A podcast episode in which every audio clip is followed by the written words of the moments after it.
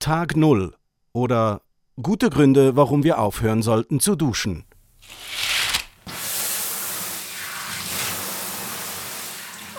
Vorletzt, am Morgen wie jeden anderen, ist unter der Dusche. Ich liebe Duschen, jeden Morgen, sicher 10 Minuten. Ich brauche sie, die tägliche Dusche. Sie macht mich frisch und klar und parat für den Tag, lebendig. Und der Wärmeduft in der Luft, der macht mich einfach glücklich. Also, vorletzt, am Morgen wie jeden anderen, ich stehe unter der Dusche, Gedanken versunken, starre auf einen gurgelnden Abfluss und frage mich, wie viel Liter Wasser schluckt der Abfluss pro Dusche? Putzt und gestrahlt sitze ich am Computer und erfahre, eine gewöhnliche Brause lädt pro Minute 20, 30 Liter durch. Für meine 10 Minuten heisst das etwa 250 Liter pro Tag. Und das heisst auch etwa 1750 Liter pro Woche. 1750 Liter pro Woche. Nur für das Duschen. Die Zahl schockiert mich. Ich höre auf mit Duschen. Und bin in guter Gesellschaft. Der Schauspieler Ashton Kutcher zum Beispiel hat vorletzt in einem Podcast erzählt, dass er nie duscht, aber jeden Tag Schritt und Achselhöhle wischt. I wash my armpits and my crotch daily and nothing Ja. else ever. Es gibt noch mehr von denen. Der Brad Pitt, Charlize Theron, Mila Kunis, der Zac Efron, der Robert Pattinson. Sie alle duschen nur selten. Oder eben gar nicht. Und meine Dusche wird trocken bleiben. Nicht, weil das sogenannte No-Bathing jetzt in Hollywood gerade so hot ist, wie äh, die Modebibel Vogue schreibt, sondern weil ich wissen was mit meinem Lebensgefühl passiert, wenn die Selbstverständlichkeit von der Dusche nicht mehr ist. Eins kann ich schon sagen. Dank einem Mann, der seit fünf Jahren nicht mehr duscht, wird mir klar, meine tägliche Dusche ist keine freie Entscheidung, sondern ein komplexes Zusammenspiel von sozialen Normen, von geschichtlichen Ereignissen und schlauem Marketing. Ich bin Marielle Kreis. Ich bin sicher, der hohe Wasserverbrauch ist nicht das einzige Opfer, das meine Duschroutine fordert. Ich recherchiere weiter und behalte recht. Wir vergeuden nicht nur wahnsinnig viel Wasser mit Duschen, sondern noch wahnsinnig viel Zeit. Zwei Jahre pro Leben. Das erzählt mir der James Hamlin. Er ist studierter Mediziner, Wissenschaftsjournalist, hat äh, die Zahl ausgerechnet und ist so etwas wie ein Duschforscher. Und er hat noch viel mehr Gründe auf Lager, warum es sich lohnt, nicht mehr zu duschen. it does use energy to heat water. It uses energy to transport products that come to us often in plastic bottles. Duschen braucht Energie Energie braucht so für die ganze Duschgel und Shampoo zu transportieren. Seit vielen Jahren recherchiert sich der Amerikaner James Hamlin durch den Duschdschungel. Er hat mit Mikrobiologen über die Hautflora geredet, mit Seifenhistorikern die Seifenindustrie auseinandergenommen und er ein Buch geschrieben. «Natürlich waschen» heisst es. Es ist vor gut zwei Wochen auf Deutsch herausgekommen.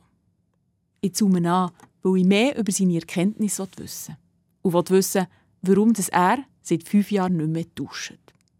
Aber zuerst erklärt er mir mal, was unsere Hygienegewohnheiten für Auswirkungen haben auf unsere Umwelt. So there is there's an environmental impact to our hygiene habits. Viele Seifen verschmutzen unser Wasser, weil sie Erdöl enthalten. Viele Seifen beinhalten Palmöl, das ist das wichtigste Fett für Seifen. Und für Palmöl werden Regenwälder en masse abgeholzt. Gewisse Reinigungsprodukte haben antimikrobielle Zusatzstoffe drin, dass sie länger haltbar bleiben, und Mikroplastik haben sie drin. Und all das landet nicht nur auf unserem Körper, das landet auch in Seen, auf Flüsse, in unsere Nahrung, ins Grundwasser und schließlich in unseren Körper. Für einen Amerikaner gibt es noch einen wichtigen anderen Grund, warum er findet, wir sollten alle weniger duschen oder noch besser aufhören duschen. What showering does is sort of changes the environment um, on which the microbes grow. Duschen verändert unsere Hautflora. Was wir beim Darm schon lange kennen, die Darmflora, ist bei der Haut noch relativ wenig erforscht. Die Bakterien, die da auf uns oder eben in uns leben. Über die Darmflora gibt es x Ratgeber, wie man sie so pflegen und nähren. Die Hautflora hingegen, die ist bis jetzt sträflich vernachlässigt worden. Was es genau auf sich hat mit dieser Hautflora, das erzählt mir Tamara Merkel. Sie ist Assistenzärztin in der Dermatologie im Unispital Basel. Was wir ja wissen über die Hautflora, ja, das sind ja Bakterien und, und äh, Hautpilze, also ähm, Hefepilze, die auf unserer Haut leben, eigentlich von Geburt an. Und die gehören zu unserer Haut. Und jetzt so von der dermatologischen Seite her, also von der hautärztlichen Seite her, wissen wir auch, dass die Bakterien und die Hefepilze sehr wichtig sind für unsere Haut. Die dienen also als Schutzmechanismus gegenüber bösartigen Keimen und bösartigen Bakterien, die Krankheiten auslösen. Also muss man das so ein bisschen vorstellen, sind so wie, wie kleine Tiere, die Krieg gegeneinander führen, die guten und die schlechten. Ja, genau. Also das ist wie so, unsere Haut ist ja besiedelt mit Bakterien, das sind, man schätzt ungefähr eine Billion, die auf unserer Haut sind. Und ähm, die nehmen wieder Platz ein. Und auf einer gesunden und intakten Haut ähm, sind die drauf. Und wenn jetzt, sagen wir, ein Bakterium kommt, das normalerweise würde eine Erkrankung auslösen, dann findet das keinen Platz auf der Haut, weil quasi die gesunden Bakterien schon auf unserer Haut drauf sind. Und darum kann sich wie nicht ausbreiten. Und damit schützen, schützt die Hautflora unsere Haut dann. Ich tue jeden Tag eigentlich duschen. Ich tue liebend gern duschen. Lang, zehn Minuten sicher, wenn nicht sogar noch länger. Sagt ihr, was für eine Auswirkung hätte das auf meine Hautflora, wenn ich jeden Tag so lange dusche? Unsere Haut tut zum Beispiel Talg produzieren.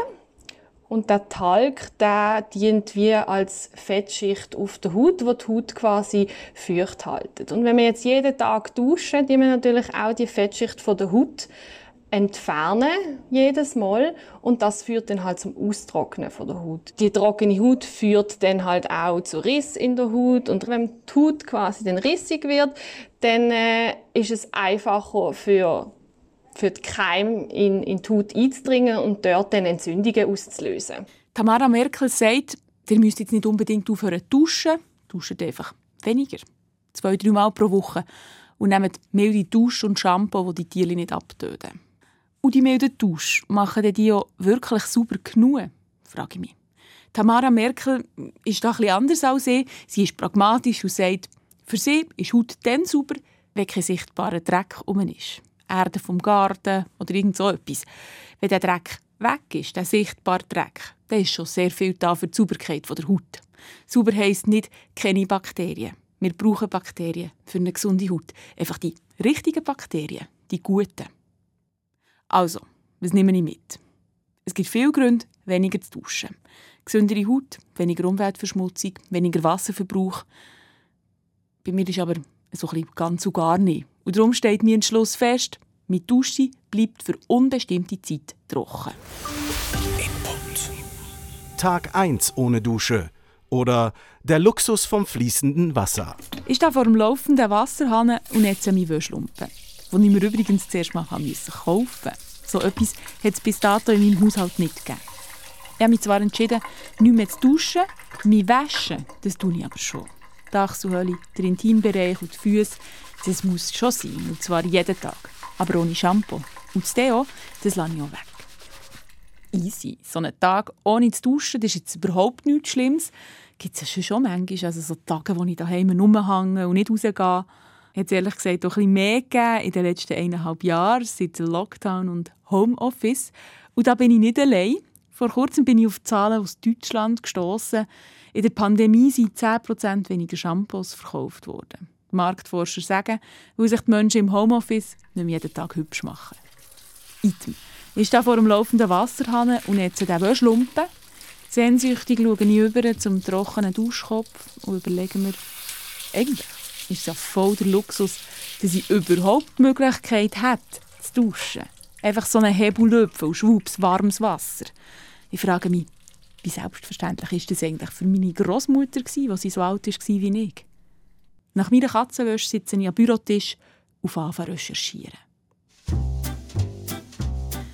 Ich stoße auf eine Studie aus Basel von 1889. Die zeigt mir, meine Urgroßmutter die hat höchstwahrscheinlich noch kein Bad. Dann hat nämlich nur eine Wohnung von 400 Wohnungen ein Bad. Erst so um die Jahrhundertwende zum 20. Jahrhundert haben sich Badzimmer verbreitet. Zuerst in der Stadt und dann nach dem Zweiten Weltkrieg auch auf dem Land. Mit einem Badzimmer allein ist es natürlich noch nicht da. Eine Dusche braucht fließend Wasser.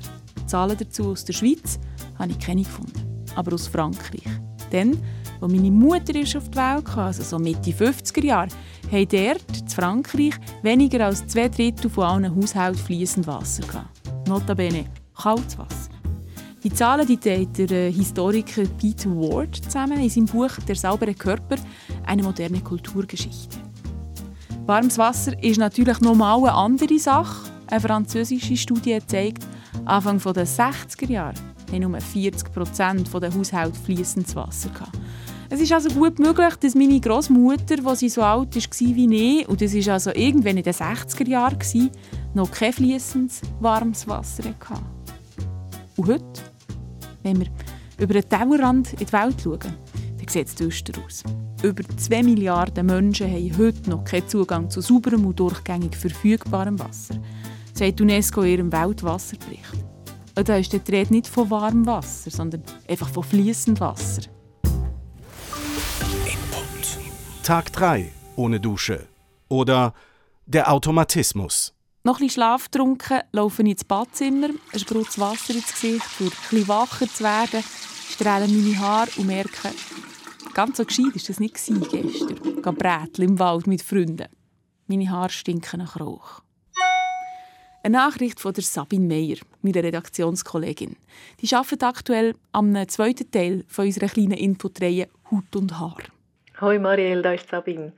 Ich komme jetzt gerade vom Parasitolog, vom Alexander Mattis von der Uni Zürich. Den habe ich getroffen für meine Kopflaus-Sendung.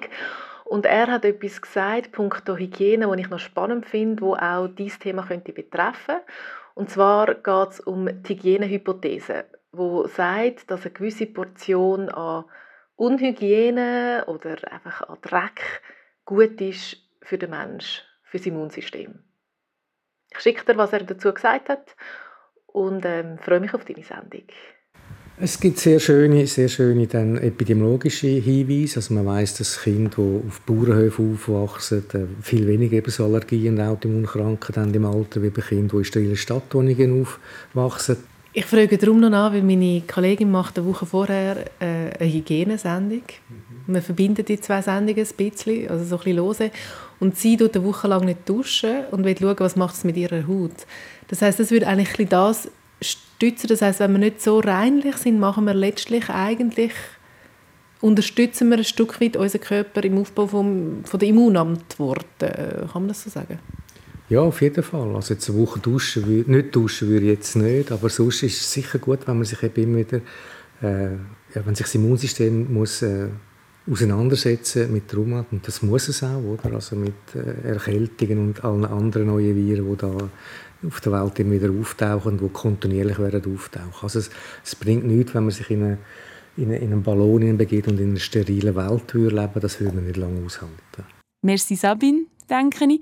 Genau so etwas habe ich jetzt gebraucht, so einen Motivationsschub, ein weiterer Grund, der gegen zu viel Sauberkeit spricht.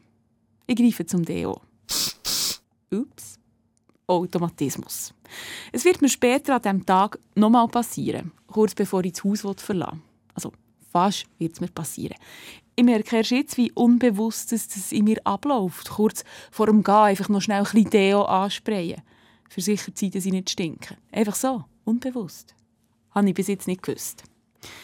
Oder James Hamblin kennt den Automatismus. Der Wissenschaftsjournalist aus den USA. Und er findet es bedenklich. Er findet es bedenklich, dass sich eine Dusche oder ein Deo so fest in unseren Tagesablauf eingebrannt hat. Und nicht in erster Linie, weil wir es jetzt unbedingt so wollen, sondern mehr, weil wir das Gefühl haben, wir müssen das jetzt machen, weil man es halt eben so macht. Er hat sich schon vor Jahren gegen den ich sage ihm jetzt mal unbewusst Duschzwang oder Sauberkeitszwang wehren.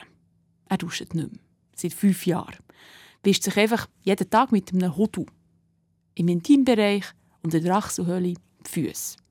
Warum nicht duschen? It was a part of a period of just experimenting with minimalism and also learning more about the skin microbiome. Für ihn war es zuerst mal ein Experiment. Gewesen. Er wollte mehr über seine Hautflora wissen, aber er hat sich auch gefragt, mit wie wenig kann ich leben? Ganz freiwillig war diese Entscheidung aber nicht.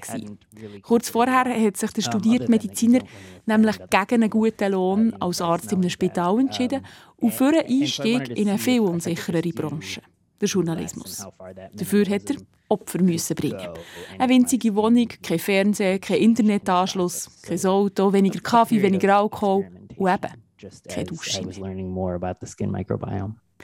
Er hat nicht von einem Tag auf den anderen aufgehört zu duschen, kein kalter Entzug sozusagen, sondern nah dies nah aufgehört. Jeden Tag ein bisschen weniger lang, jeden Tag ein bisschen weniger Shampoo, bis eben gar nichts ist übrig geblieben. Und das ratet er auch jedem und jeder, der aufhören zu duschen. Kleine Schritte nehmen und schauen, wie es läuft. Take small steps and see how it goes. Er vergleicht es mit einem Marathonerinnen. Macht man das ohne zu trainieren, ist es der Horror. Wenn man aber jeden Tag ein bisschen trainiert und dann ein bisschen mehr und ein bisschen mehr, dann meistert man sie irgendwann die 42 Kilometer, ohne dass es ein grosser Pain ist. James Hamlin, seine Haut ist nach dem Aufhören duschen an weniger fettig geworden. Er hat weniger Ausschlag bekommen. Heute schmeckt er zwar nicht mehr nach Kiefer und Lavendel, sagt er, aber auch nicht so streng wie früher, wo er täglich Deo gebraucht hat, aus mal vergessen hat. Seine Freundin die hat ihm einmal gesagt, jetzt schmeckst du einfach nach Mensch. Seine Haut hat wieder zurück in einen Normalzustand gefunden. Neben diesen Veränderungen von seiner Haut hat er weitere Sachen gelernt, seit er nicht mehr duscht. Drei wichtige Erkenntnisse. Erkenntnis Nummer eins, nicht sonderlich überraschend finde ich, zu sagen, dass man nicht duscht, ist ein Tabu. Genau wie man nicht gern über Religion, Sex oder Geld redet. Talking about this subject matter is taboo. It is something that maybe like talking about religion or sex or, or money. Der Wissenschaftsjournalist hat 2016 über seine Erfahrungen als frischbackener Nicht-Duscher einen Artikel geschrieben unglaublich viele emotionale Reaktionen hat er darauf bekommen von den Leserinnen und Lesern. Die einen haben geschrieben, merci vielmal, dass du darüber geschrieben hast. Ich dusche auch nicht mehr. Ich habe gemerkt, dass es gar nicht nötig ist zu duschen. Und schön, dass endlich mal jemand das Thema in der Öffentlichkeit anspricht. Andere haben geschrieben, das ist ungesund, du bist ein Grüssel. Erkenntnis Nummer zwei. Die Produkte in unserem Badzimmer animieren uns dazu, immer mehr Produkte zu kaufen. Shampoo is a detergent that is designed to remove the oils from your hair. And then a conditioner is a synthetic oil that we apply to our hair to replace those oils. Wir nehmen ein Shampoo gegen fettige Haare, das die wirklich das Fett entfernt. Und dann setzen wir eine Pflegespülung auf, die am Haar das Fett wieder zurückgibt. Oder wir brauchen Seife, die der Haut die Fettschicht nimmt und eine Feuchtigkeitslotion, die der Haut das Fett wieder zurückgibt. Voll paradox. Die allerwichtigste Erkenntnis ist für James Hamblin, für einen Wissenschaftsjournalist, aber Erkenntnis Nummer drei. Sein Körper schmeckt so, wie es ihm psychisch geht. When you are particularly stressed out, uh, that you might uh, be more inclined to develop body odor. Um, wenn er gestresst ist, you know, schmeckt der Körper stärker. Und wenn er krank ist. In diesem Moment hat er früher einfach mehr Deo gebraucht. Wenn er auf dem Bauernhof von seiner Familie ist oder in den Ferien, dann schmeckt er meistens ganz anständig und sieht auch ganz ordentlich aus. Wenn er in den dunklen Wintermonaten nur zwischen Büro und daheim hin und her pendelt und sich sonst kaum bewegt, wenn er sich darum armselig fühlt, dann schmeckt er auch so. Der James Hamblin hat also ein besseres Gefühl dafür entwickelt, was sein Körper ihm sagen will. Weniger «du dich jetzt waschen», sondern nennt er so «gang raus», «beweg dich», «gang unter Leute». Tag 6 ohne Dusche oder der soziale Aspekt. Puh, langsam wird's hart. Ich stehe am Morgen im Badzimmer und schaue in den Spiegel. Jedes Mal, wenn ich mich so bisschen bewege, umschwirrt mir ein leichter Geruch. Ein Räs. Schmeckt's. Und wenn ich an Tag meine Achselhöhle mit Wasser und einem Lumpen gewaschen habe, ich stinke. Warum das? frage ich mich. Und frage ich auch Tamara Merkel vom Unispital Basel wenn sie es natürlich nur mit Wasser machen, das langt halt manchmal nicht, um die ganze Fettschicht, wo halt dann äh, auf der Haut ist, zu entfernen. Oder? Und auf der Haut haben wir halt ganz viele Bakterien. Das sind halt auch die, die wir schon vorher gesagt haben, die von der Hautflora. Und die dienen ja den Schweiß wie als Nahrungsmittel, kann man sagen, ähm, verarbeiten. Und das ist ja das, was dann schmeckt. Das, was schmeckt, das ist das Ausscheidungsprodukt der Bakterien. Ja, das ist so eine Art Umbauprodukt. Mhm. Also man kann das wirklich so sehen, als würde Bakterien unseren Schweiß als Nahrung benutzen. Und dann quasi wird der Schweiß ähm, kann dann wie wird löslich und quasi wir schmecken dann das, weil es dann so quasi in die Luft geht. Der Punkt ist, Seifen sind Tensid. Tensid sind einfache Moleküle. Das eine Ende kann Wasser binden, das andere Ende kann Fett binden. Fett, das auf unserer Haut klebt. Ohne die Tensid fühle ich mich echt unangenehm. Vor mir selber ein bisschen, aber noch viel mehr vor anderen Leuten. Das habe ich gestern Abend gemerkt, als ich eingeladen war, um zu Nacht bei Freunden. Ich war relativ verhalten, unsicher. Ich habe gemerkt, wie wichtig es für mich und für mein gutes Sozialleben ist, dass ich sauber bin. Respektive heisst für mich sauber in dem Moment, dass ich gut schmecke. Ja klar, ein schlechter Geruch ist einfach grusig für die anderen, aber da muss noch mehr dahinter stecken, sage ich mir am Morgen vom sechsten Tag, wo ich dusche. Ich schaue wieder in den Badzimmerspiegel und nehme mir vor, heute herauszufinden, warum genau dass ich mich so schamper unangenehm fühle. Eigentlich ist James Hamblin seine Erklärung ziemlich logisch. Ich muss schnell ein bisschen ausholen. Wenn wir Blut sehen, Erbrochenes oder Fäkalien, erzählt mir James Hamblin, dann löst es uns instinktiv Abwehr aus. Abwehr, die uns vor Infektionen schützen soll. if you see someone who is vomiting or or bleeding or has fecal matter on them these are these are functions that transmit infections so we tend to think those are gross we have a, a revulsion we want to get away Ekel ist also sehr nützlich. Wenn uns etwas gruset, dann schützt uns das vor möglichen Krankheiten von anderen Menschen. Das Ding ist, heute sterben wir viel häufiger an chronischen Erkrankungen als an Infektionskrankheiten. Unser Hirn aber ist noch nicht ganz so weit und hat immer noch unverhältnismäßig fest Angst vor einer Infektion. Und wenn jemand stinkt, dann verbinden wir das automatisch mit einer Krankheit, mit einer Infektionskrankheit. The idea that if someone smells uh, like they haven't showered, they might also um, be carrying some und das ist auch die Erklärung, warum wir uns manchmal vor uns selber grusen. Uns schämen für unser Aussehen oder äh, peinlich berührt sind, wenn wir ein bisschen stinken. Wir wollen kein Ekel erregen, weil sonst die Gefahr besteht, sozial ausgrenzt zu werden oder äh, aus einer Gemeinschaft verstoßen zu werden. Wert auf unser Äußere legen, das gehört also zu unserer Evolutionsgeschichte. Eine weitere Erkenntnis für mich. Ich dusche so viel, weil ich kein Ekel bei anderen erregen will, weil Ekel kann Ausgrenzung heissen. Tag 8 ohne Dusche. Oder die eigene Definition von Sauberkeit. Wieder am Morgen. Wieder stehe ich im Badzimmer. Ich liebe mein Badzimmer. Es ist so schön gross. Anthrazitboden, blaue kleine Mosaikblättchen an der Wand, ein riesiger Spiegel und darüber eine goldige Lampe mit einem Engel. Ein kitschig, aber hübsch. Aber das bringt mich auch nicht wirklich in eine bessere Stimmung. Ich bin froh, dass ich heute nichts los habe. Und dass mein Mann die nächsten zwei Tage nicht um ist. So muss ich keine Angst haben, ausgrenzt zu werden, weil das mit dem Schmöcken, das wird nicht besser. Im Gegenteil, es wird schlimmer. Immerhin habe ich Zeit für meine Recherchen und die dreht sich an diesem Morgen um die Frage, warum habe ich eigentlich das Verständnis von Sauberkeit, das ich habe? Respektive, warum muss ich für mein Verständnis von Sauberkeit jeden Tag duschen? Ich will nicht, dass andere sich vor mir grusen, das habe ich vor zwei Tagen gelernt. Die Idee aus der Revolution die wird Mitte, Ende des 19. Jahrhunderts zur sozialen Norm, zum Mast ich denke daran, was ich darüber gelesen habe. Um 1850 wandern die Leute vom Land in die Stadt. Dort gibt es Arbeit wegen der Industrialisierung. Es entstehen die ersten Millionenmetropolen. Die Infrastruktur aber die hinkt dem enormen Bevölkerungswachstum nach. Die Umwelt ist dreckig geworden. Die Gassen sehen aus wie, wie Güllengruben. Die Brunnen sind verdreckt, Typhus und Cholera grassieren. Es müssen extrem viele Leute sterben, bis die Forscher merken, wie wichtig keimfreies Trinkwasser ist. Wie wichtig dass es ist, dass eine Fäkaliengrube nicht direkt neben dem Trinkwasserbrunnen steht. Wie wichtig Abwasserkanäle sind und die Volkserziehung zum Handwaschen nach der Toilette. Nach den Erkenntnissen rückt die Körperpflege um 1900 ins Zentrum des öffentlichen Bewusstseins. Wer unpflegt ist, kann sich das Waschen offenbar nicht leisten. Der braucht den Graben, die Grube in der Gasse als Toilette. Wer gepflegt ist, wer sauber angelegt ist, hingegen mit frisch gewaschenem Gesicht, der signalisiert Sicherheit und Gesundheit.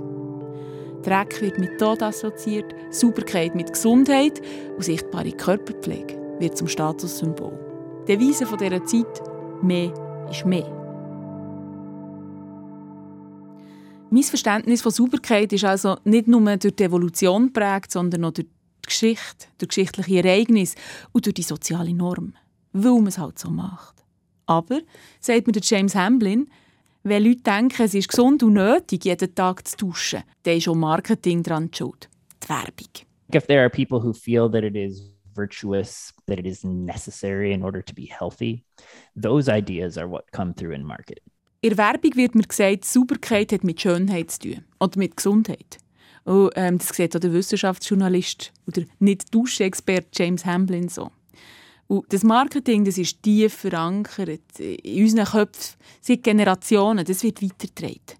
Das hat schon meine Urgroßmutter verinnerlicht. Die ersten Werbeslogans im, im 19. Jahrhundert. Und meine Großmutter erst recht. Yeah, the early to mid 20th century that in der ersten Hälfte des 20. Jahrhunderts wird der Seifenmarkt von Produkten überschwemmt. Unternehmen müssen sich voneinander abgrenzen. Mit allen Mitteln. Du bist unattraktiv, wenn du nicht das Produkt brauchst, hat die Werbung zum Beispiel propagiert. Du bist eine schlechte Mutter, wenn du nicht jenes Produkt brauchst. Du wirst keinen Mann finden, wenn du nicht diese Seife brauchst. Ein richtiger Marketingkrieg. Für jede Unsicherheit gibt es eine Seife. Oder, wenn du die Seife nicht brauchst, dann wirst du dieses oder jenes Problem bekommen. A soap that would imply that you were going to suffer this problem if you didn't buy their soap. Regelrechte Manipulation. Das frühe Seifenmarketing das hat weniger mit wirklich wissenschaftlicher Innovation zu tun. Eine Seife bleibt eine Seife, sagt James Hamblin, sondern vielmehr mit genialem, aber auch ziemlich fiesem Marketing. Die Seifenindustrie hat Gesundheit, Schönheit und Sauberkeit neu definiert. Und in vielen Köpfen verankert, nichts auf der Haut, kein Dreck, kein Eigengeruch, keine Bakterien. Das ist Superkeit. Und heute? Heute muss sich die Seifenindustrie von ihrem schlechten Image befreien, wie aktuelle TV-Spots zeigen. Neumer ist irgendwie Erfrischung äh, hoch im Kurs, auch Gesundheit von der Haut, aber auch Sachen wie Klimaneutralität. Mega erfrischend, gut für die Haut und Jetzt sogar komplett und 100% klimaneutralisiert. Nivea Lemongrass. Kompromisslos grün. Geht doch. Und doof schreibt sich eine gesunde Hautflora auf die Fahne. Einiges möchte man loswerden. Zum Beispiel die Haare unter den Achseln oder verirrte Augsbrauen. Anderes nicht, wie dein Mikrobiom, eine natürliche Schutzbarriere der Haut. Mit 100% milder Reinigung und ohne Sulfat SLES. Und in diesem Werbespot erkennt James Hamblin einen Paradigmenwechsel. Jahrelang hat uns die Seifenindustrie Produkte verkauft, die nicht nur alle Keime entfernen sondern noch absolute Sauberkeit als Ziel bieten. Das hat äh, unserer Haut mehr geschadet als geholfen. Heute aber boomen milde Seifen oder Merit für zum Beispiel so probiotische Produkte, der explodiert im Moment gerade. Produkte, wo, wo die Bakterien, die guten Bakterien auf unserer Haut sollen nähren soll also in Zukunft bei der Hautpflege darum gehen, zusätzliche Bakterien auf die Haut zu setzen oder die, die da sind, äh, pflegen. Das heisst gesunde Haut. Genau das, was die Seifenindustrie eigentlich jahrelang vermieden hat. Input. Tag 10 ohne Dusche. Ganz ehrlich, ich habe die Geduld nicht, durchzuheben und zu warten, bis sich meine Körpergerüche von selber regulieren und normalisieren, bis ich nicht mehr stinke, so wie es beim James Hamlin eingetroffen ist. Notabene erst nach ein paar Monaten. Ich habe die Geduld nicht. Respektive Tag 1 mit Dusche oder das Learning.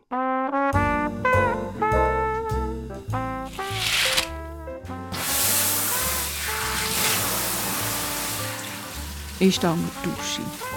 Ich liebe Duschen. Noch etwas mehr als vor dieser Zeit ohne Dusche. Wo ich bewusster dusche. Nicht mehr ganz jeden Morgen, weil Kopf, 1750 Liter, ist einfach schon schambar viel.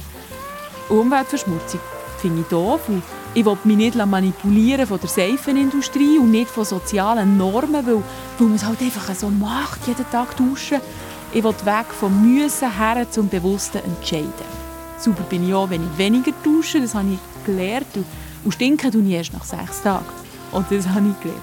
Aber ich brauche sie schon, die Dusche. Sie macht mich klar, sie macht mich frisch, sie macht mich parat für den Tag, lebendig.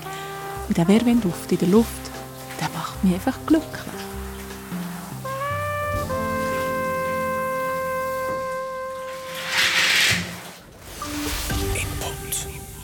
Und schon ist mein Kopf wieder nicht ganz anders.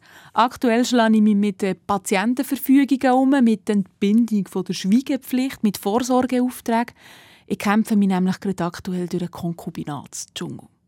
Eigentlich denke ich mir, wäre es ja auch sehr viel unkomplizierter, wenn ich meinen Mann einfach heiraten würde, also meinen Partner einfach heiraten würde, aber äh, das geht mir gegen Strich. Nicht nur wegen der Heiratsstrafe. Aber ich weiss, es gibt da außen sehr viele Leute, die anders denken, gerne heiraten, die sich freuen auf das Heiraten. Und mit euch möchte ich diskutieren. Warum heiratet ihr? Wenn du jetzt gerade mit dieser Frage die auseinandersetzt oder ganz kurz vor der Hochzeit bist, wenn du Lust hast, mit mir über das Thema zu reden, dann schreib mir für meine nächste Sendung auf input.srf3.ch. Ich bin Marielle Kreis.